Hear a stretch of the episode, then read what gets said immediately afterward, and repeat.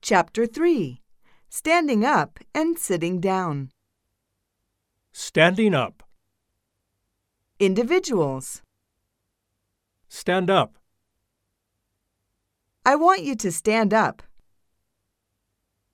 I'd like you to stand up. Will you stand up? Would you stand up? Please stand up, Karin. Please get up. Would you mind standing up?